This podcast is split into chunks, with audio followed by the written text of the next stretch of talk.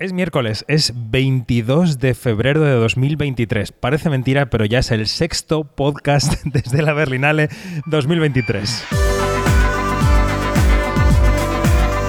Quinótico, especial Festival de Berlín con David Martos. Quinótico.es que ha habido risas cuando lo he dicho. María Cuso, compañera de Raku, ¿cómo estás? Bien, ya no sé en qué día vivimos, por eso nos reímos, pero aquí estamos, sobreviviendo. Sexto de ocho, porque en realidad son nueve días de podcast, pero mañana tenemos el podcast quinótico semanal, Janina. Ay, ay, ay, ay, ay, ay, ay, ay, ya tengo miedo, ya tengo miedo. Pero bueno, aquí estamos aguantando. Bueno, hoy es un día en el que hay menos películas de las que hablar porque la Berlinale le ha hecho hueco al maestro Spielberg, le ha hecho un hueco para que tenga todos los focos esta noche para nosotros, anoche para vosotros, recibió el oso de oro honorífico en el escenario del Berlinale Palast. La verdad es que luego hablaremos, ¿no? Pero ha protagonizado una rueda de prensa deliciosa en la que ha habido de todo, periodistas, fans, mm, eh, amantes, luego lo comentamos, pero Primero las dos películas de competición que hoy nos ocupan. Eh, la primera eh, se vio en la tarde del lunes. Es una película que se llama Malviver, Malvivir, del director portugués Joao Canijo, con una de las actrices míticas del cine portugués y de las series que es Rita Blanco. Em, que forma parte de un díptico, porque Joao Canijo ha traído aquí dos películas especulares, una sección oficial que es Malvivir y otra a Encounters que es Vivir Mal, y las dos películas se centran en esta estirpe de mujeres, familia de mujeres que regentan un hotel en Portugal que con una lentitud pasmosa y con mucho melodramatismo se dicen todo el tiempo que no se quieren, que se han abandonado, que se repudian, pero se aman a la vez y a la vez pues se gestionan el hotel y limpian las habitaciones y hacen las comidas, en fin. Eh, Eso son un fado completo. Mira, nuestra compañera Gemma de la agencia F de aquí de Berlín ha dicho, esa película es un fado larguísimo. Y efectivamente es un fado larguísimo. Estamos gritando un poco aquí en el Hyatt de Berlín, pero la gente nos mira, no pasa nada. Bueno, eh, Malvivir es una película yo creo que de una ambientación muy cuidada, de una ambientación que te cautiva, no puedes dejar de mirar la pantalla todo el tiempo, pero eso sí es una lentitud pasmosa y de un melodramatismo y una saudade portuguesa que en este momento del festival, la verdad, destroza al más pintado. Entonces, Janina, que va a ir a verla ahora, estoy poniendo un poco los dientes largos. Pero bueno, esto es Malvivir, que, como todas las cosas plumbeas, seguramente tendrá premio, no pasa nada. Eh, y luego está Music, de la mm, directora alemana Angela, Angela eh, da la casualidad de que las tres películas que ha traído Alemania a la sección oficial son de tres mujeres, esta es la tercera. Y es una cinta, María, que yo no sé si dejarte que la describas tú, porque yo no sé muy bien si me he perdido, pero bueno, mm, vamos a intentar explicarlo. Es una película ambientada en buena parte en Grecia, después en Alemania, en distintos planos temporales, va pasando el tiempo, hay muchas elipsis, es la historia de unos chicos jóvenes que van creciendo, tienen hijos, hay una evolución, hay muertes. Mm, pero esto que he contado es mucho mejor que la película. De hecho, tiene bastante más sentido escuchándote a ti y pensado, ah, mira, esto es una buena película quizá, pero no es lo que hemos visto esta mañana, que además, claro, tú ahora decías del ritmo pasmoso de Malvivir, aquí también, o sea, es un ritmo muy, muy lento en esta película. Nosotros el primer pase lo hemos tenido a las 8.45 de la mañana, cosa que creo que tampoco ha ayudado al, al visionado, pero, pero sí, básicamente es, es, lo que has contado tú, ¿no? En el fondo yo creo que es como una concatenación de instantáneas muy largas, ¿no? Esta directora, de hecho, en su anterior película ya iba un poquito por estos tiros, ¿no? De planos fijos muy largos, muy contenidos. Había algunos que incluso parecían pinturas rupestres en cierta manera, ¿no? Hay imágenes que te muestra lo que está pasando, te muestra al cabo de 10 segundos la reacción de unos personajes absolutamente estáticos, sin mirar, sin mirar a plano, sin mirar a ningún sitio. O sea que creo que un poco esta dinámica de ir pasando de fotografía a fotografía a fotografía puede ser interesante, pero el resultado final, tal y como lo construye ella, es una historia tan, tan fragmentada que no acabas de entender dónde quiere llegar ella. Y luego no tiene miedo a ser teatral, ¿no? Las muertes súper todas colocadas, con la cabeza contra una piedra en el suelo, sangre de mentira que se vierte.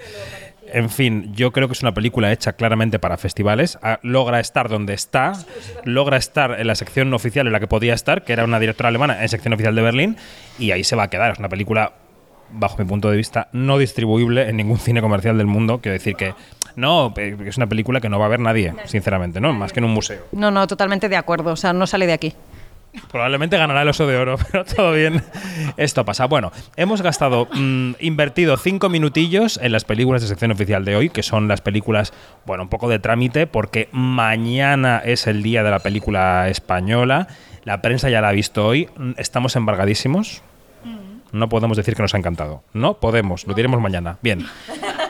Pero eh, antes de que llegue eso, Steven Spielberg. Spielberg estuvo, ha, estado aquí hace unas horas, eh, ya digo, recogiendo el oso de oro, protagonizando una rueda de prensa multitudinaria. Voy a dejaros la palabra para que me digáis cómo habéis visto al, abuelo Spielberg, porque ha posado en el fotocall con una, como con un chalequito y con una bufandita así como de franela que te daban ganas de abrazarlo todo el tiempo. Janina, ¿cómo has visto al maestro Spielberg en esa rueda de prensa? Ay, qué risa cómo lo describes, pero de verdad, o sea, tiene un look así como que pa- parecía como un, un abuelito leñador, pero es que, a ver, eh, la apariencia engaña, porque cuando entonces él empieza a hablar, tú dices, eh, eh, la imagen no corresponde a lo que, está, a lo que estás diciendo, eh, eh, porque tiene, tiene como una juventud, una cosa, y él mismo lo dijo, de, de mantener ese niño que, que lleva dentro, que, que bueno, y, y que, y que eso es lo- como que el gran motor que ha tenido durante toda su vida para hacer estas películas maravillosas que, que, que, que- que ha hecho, ¿no? Que son, creo que son más de 100 títulos, tengo entendido.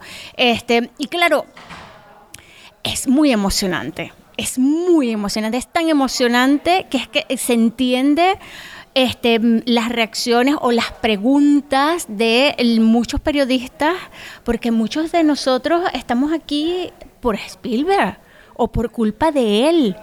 Coño de tu madre Spielberg.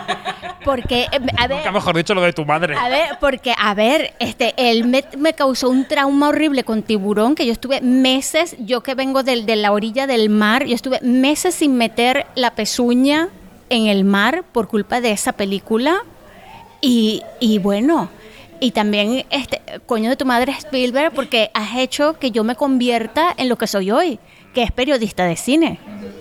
Él ha dicho que Tiburón fue la película que más, le retó físicamente y luego ha dicho, aunque emocionalmente primero era la lista de Schindler, ahora es los Fableman. También os digo que, y te dejo paso enseguida María, Spielberg está en campaña. Está en campaña para el Oscar. No se le ha escapado alabar a los Daniels, los directores de Todo a la vez en todas partes, que el otro día le arrebataron el premio del DGA, pero él sabe claramente que se debe a sus películas, a su estudio, a su futura carrera y que tiene que intentar ganar este Oscar. María, ¿qué te ha parecido la rueda de prensa?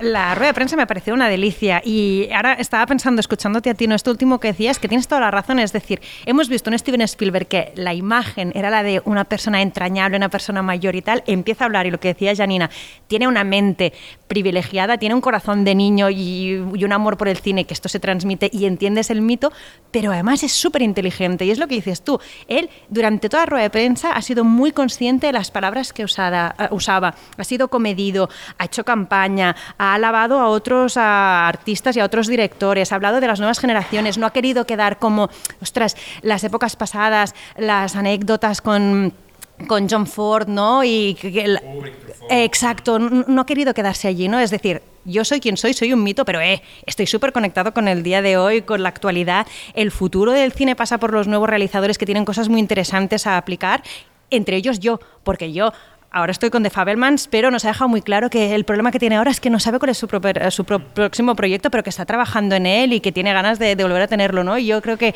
ostras, como amante del cine, tener aquí a Steven Spielberg y que hable co- con, bueno, con esta pasión que lo ha hecho ha sido un regalo. Vamos a escuchar un corte de la rueda de prensa porque eh, esto que digo de la campaña tiene que ver con, con el relato, ¿no? Estamos en la era del relato, de cómo se cuentan las historias, de intentar contagiar la emoción a la persona que te escucha. Y a él todo el tiempo, el moderador además iba por ahí y nos le decía, tu película más personal, es la historia de tu familia, no sé qué, no sé cuántos. Y entonces él decía, sí, es que yo estaba en la pandemia encerrado en mi casa con mi mujer, mis hijos que vinieron con nosotros a pasarla. Y el perro, o los perros. Y me di, empecé a pensar en la mortalidad, empecé a pensar en hacerse mayor y decía, lo vamos a escuchar, el miedo a la pandemia fue lo que me provocó el coraje para contar mi historia. And and so in a sense, when my mom had this restaurant for all these years before she passed away, she would always say, "When are you going to tell our story?" We have a my, my mom used to say, "I've given you so much good material. when are you going to use that material?" And and I, I was and during the pandemic that was one of the things that crossed my mind. And I think the pandemic so scared me, the fear of at in the early stages of the pandemic at the beginning of 2020, uh, when we in April when we all sort of went inside, didn't come out for a long time. I started thinking about mortality and aging. And I started thinking about the fact, in a way, the fear I felt about the pandemic gave me the courage to tell my personal story. Thank you. Over there. Thank you. Y luego ha habido, Janina, una referencia buenísima a su madre que decía que había tenido un restaurante muchos años y que le decía, con el buen material que yo te he dado, que ¿cuándo vas a contar la historia? Ay, sí, no, y ahí también ahí, este, él dijo una cosa que, bueno, que todo el mundo se escuchó un ah, y es que precisamente hoy es el aniversario de la muerte de su madre. Y claro, eh, yo creo que toda la sala quiso abalanzarse hacia Spielberg y abrazarle, y, y, bueno, todavía se siente ese, ese amor, esa cosa, eh, y es tan interesante lo que él dice, porque de, de, en cuanto a que eh, eh, de, de, reunir la valentía, ¿no? el coraje para contar la historia, la historia de su familia y que, contar la historia de su familia es contar su propia historia, ¿no? Y la huella tan profunda que ha dejado su madre. Eh, y, claro, él no tampoco olvida a su padre, porque también lo mencionó, ¿no? Es muy, fue muy sí. bonito. Fue sí. precioso. Además, él habló de trauma, ¿no? Porque ha habido una de las preguntas que le decían, ¿hasta qué punto esta película te sirve como para, para, para, curarte tus traumas? Dice, nunca me he planteado el cine, ¿no? Creo que he dicho como una terapia psicológica, pero sí que es verdad, y ha reconocido a mí, la separación de mis padres fue profundamente traumática.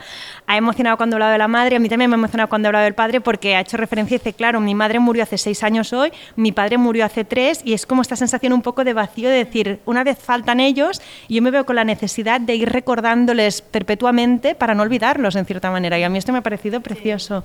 Luego decía, claro, que las influencias de su familia o de todo lo que le ha ocurrido, del cine que ha visto, no son directas en su cine. Decía, yo es que no, no quiere decir que yo hable siempre del divorcio de mis padres, pero sin el divorcio de mis padres probablemente no habría dirigido El Imperio del Sol, ¿no? Entonces, claro, él relaciona su cine con todas sus, sus vivencias Luego ha sido muy gracioso cuando ha habido un compañero periodista que se ha levantado y ha dicho: Mis padres se fueron a ver ET, me dejaron en casa y yo les seguí en pijama. Sí. Para ver ET, ¿no? Y él ha contado, yo cuando tenía nueve años también, mis padres fueron a ver The Searchers de John Ford y al día siguiente yo cogí dos quarters, dos, 50 centavos de un bote de monedas que teníamos y me fui al cine a verla solo, ¿no? Y no la entendí con nueve años. Bueno, yo creo que es una persona que ama profundamente el cine, que conoce el cine europeo también, ha citado títulos, que ha citado a Truffaut, ha citado a Kubrick, ha dicho, por cierto, que, que Truffaut le dijo en Encuentros en la tercera fase que él debía trabajar con niños y eso le dio la idea de, de hacer ET. Que sin Truffaut no, no, hubiera hecho ET.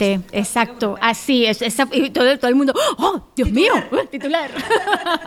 Y luego es verdad que había un proyecto que ya estaba anunciado, que era esa serie de Napoleón, basada en el guion de Kubrick, que él ha dicho, bueno, pues le ha venido a darle su sello y ha dicho, bueno, ya estamos en esto, ¿no? Pero cuando tú decías más de 100 títulos, bueno, es que como productor ejecutivo tiene muchísimos títulos y cuando él dice ahora, no sé qué voy a hacer lo próximo, probablemente si miramos en IMDB tendrá como 10 cosas que está produciendo como productor. Quiero decir que a lo mejor no sabe qué va a dirigir, pero como, pro, como productor lo tiene muy claro. Bueno, eh, y, y, una referencia más, que todavía no, no, es pertinente, porque mañana es el día de la película española, pero...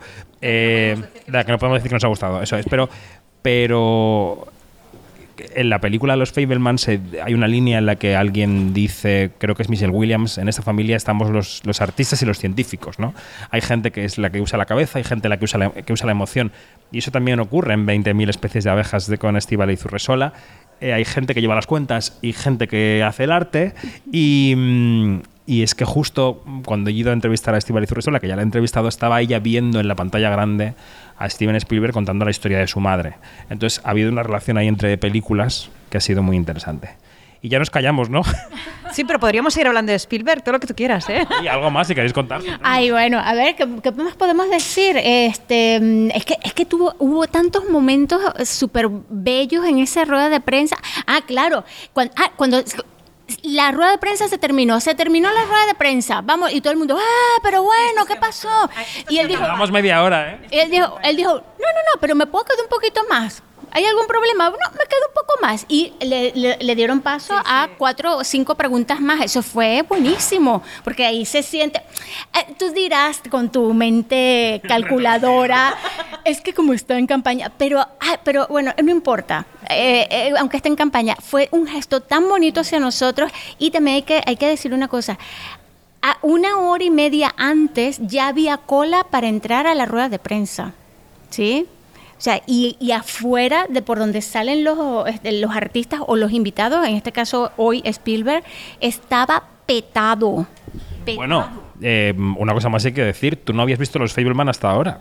Hasta este festival. Nos tienes que contar qué te ha parecido. Ay, me parece una belleza, una belleza. O sea, de verdad que me, pare- me pasé toda la película así como que, ah, ah, ah. Está, eh, tiene la marca Spielberg, por supuesto, y, solamente de, pensar que, es parte de su vida, que allí están su, este, mm, personas que han sido tan, pero tan importantes para, para, para la construcción de lo que es el hombre de hoy, este, pues bueno, ha sido, qué regalo tan hermoso.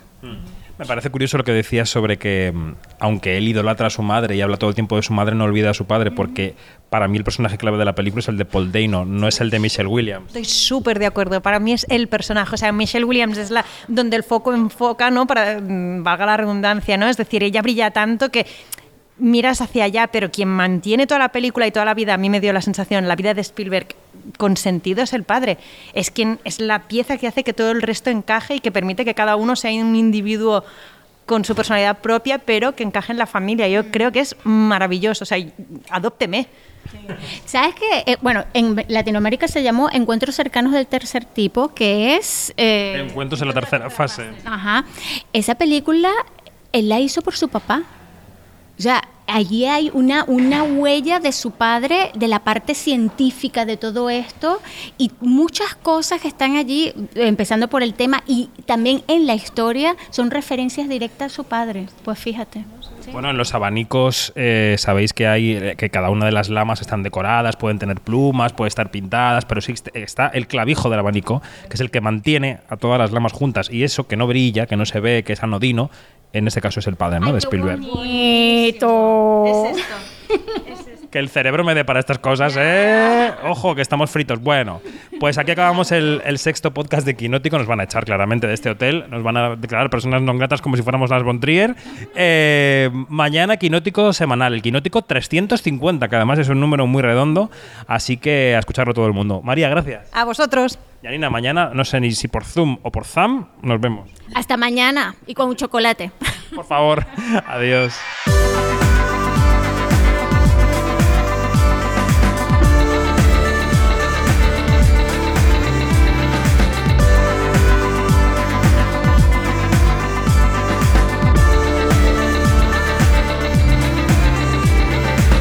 Es todo, más información en quinótico.es, la primera con K, la segunda con C, donde están todos nuestros podcasts y toda la información sobre el Festival de Berlín y todo lo demás que pasa, porque ahí seguimos. Adiós.